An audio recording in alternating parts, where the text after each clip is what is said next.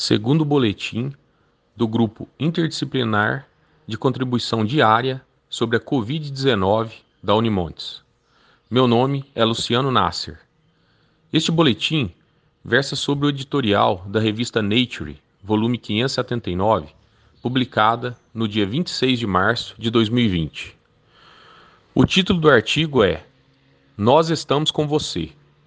Trata-se de um texto direcionado aos pesquisadores do mundo todo. No dia 16 de março de 2020, a sede da revista Nature, situada em Londres, foi fechada devido à quarentena instituída naquele país. E em menos de 24 horas, a edição mais recente da revista foi publicada, graças ao trabalho remoto de todos os funcionários envolvidos nesta edição. Este artigo decorre sobre a importância da pesquisa como uma saída duradoura, sustentada e global para a pandemia da Covid-19, causada pelo coronavírus. E a ciência está trabalhando a todo vapor.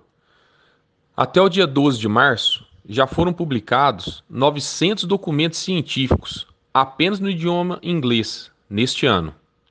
Isto retrata que, assim como os profissionais de saúde, que estão na linha de frente da assistência aos doentes, os pesquisadores estão trabalhando exaustivamente, em turnos contínuos, e em um momento em que esses mesmos pesquisadores estão impedidos de entrar em seus laboratórios, pois as universidades estão vazias. Neste contexto, a revista Nature se posiciona numa postura colaborativa e se compromete, dentre outras coisas, a disponibilizar pesquisa relacionada ao coronavírus o mais rápido possível, antes mesmo do material científico sair para impressão. A revista criou uma página exclusiva sobre as pesquisas sobre o coronavírus e emitirá boletins diários sobre os dados mais relevantes sobre a Covid-19 em todo o mundo.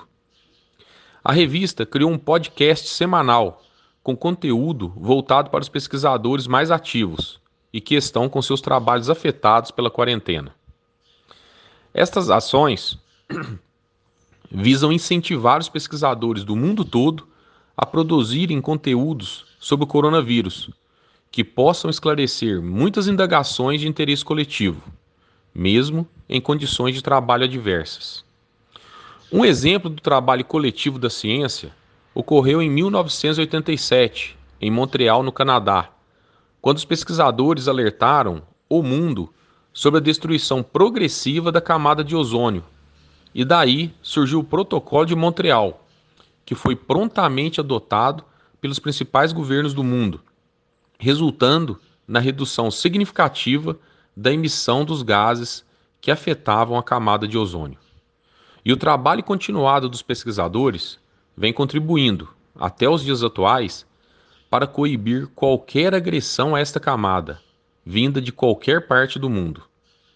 O Protocolo de Montreal é um excelente exemplo para todos os pesquisadores de como as evidências científicas podem culminar em uma ação global ordenada e embasada em verdades sólidas.